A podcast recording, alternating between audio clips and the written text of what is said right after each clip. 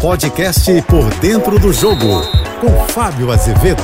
Olá, amigos da JBFM. Um início avassalador. A maior goleada de um estreante no comando da seleção brasileira desde 1978, quando Cláudio Coutinho, ou melhor, 77, comandou a seleção brasileira na preparação para a Copa do Mundo de 78. Ok, era a Bolívia, o jogo era em casa, é uma seleção fraca que não vai à Copa do Mundo, mas o Brasil mostrou um futebol brasileiro. A essência, pelo menos é isso que se espera no comando técnico Fernando Diniz, que teve pouco tempo para trabalhar, tem um desafio terça-feira diante da seleção peruana, vai repetir a escalação e claro que o torcedor brasileiro espera a cada partida, a cada rodada, uma evolução. Mas essencialmente, alguns jogadores já começam a demonstrar que chegaram para ficar. Por exemplo, Ederson, goleiro do Brasil e do Manchester City, jogador experiente, acostumado a jogar Premier League, Liga dos Campeões, jogador grande, mas que não tinha chance porque Alisson do Liverpool, que joga as mesmas competições,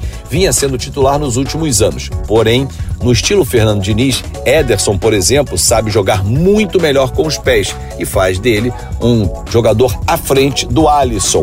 Então a tendência é que o Ederson ganhe mais minutagem com o técnico Fernando Diniz. O mesmo vai acontecer com zagueiros e volantes que saibam sair para o jogo caso de Bruno Guimarães, Casimiro, que não tem tanta essa característica técnica, mas é uma liderança nata, é o capitão da seleção brasileira, esse não vai perder o posto de camisa 5. Mas André, que veio do Fluminense, está lá com a seleção brasileira, já está se ambientando a esse momento seleção brasileira. Depois do jogo com a seleção peruana, jogadores voltam para os seus clubes, Fernando Diniz volta para o Fluminense, mas não dirige o time no clássico com o Vasco sábado. Ele está suspenso às quatro da tarde tarde. Eduardo Barros, assistente do Diniz, que também está na seleção brasileira, vai comandar a equipe tricolor. Começou a era Fernando Diniz com goleada, boa atuação, é apenas o início, mas é um prenúncio de que Carlo Ancelotti pode esperar que a tua hora não vai chegar, porque os jogadores já estão abraçando Fernando Diniz. Quando o jogador abraça treinador, a gente já sabe o resultado.